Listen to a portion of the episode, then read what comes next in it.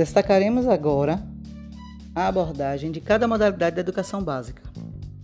Educação escolar indígena tem uma abordagem com uma proposta de educação específica, intercultural, feita com e para indígenas, nos espaços onde se localizam as diferentes etnias. Não aceitam que os índios percam sua especificidade. Educação especial aborda na perspectiva inclusiva que visa o atendimento educacional especializado a pessoas com deficiência, recebendo o apoio do AEE, que o seu objetivo é acompanhar e apoiar o estudante, fornecendo meio que proporcionem ou ampliem suas habilidades funcionais, favorecendo a inclusão escolar social.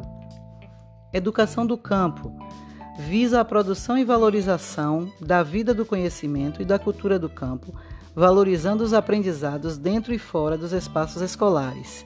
Educação escolar quilombola, com foco na valorização das questões étnico-raciais e identitárias, a partir da valorização da identidade afrodescendente.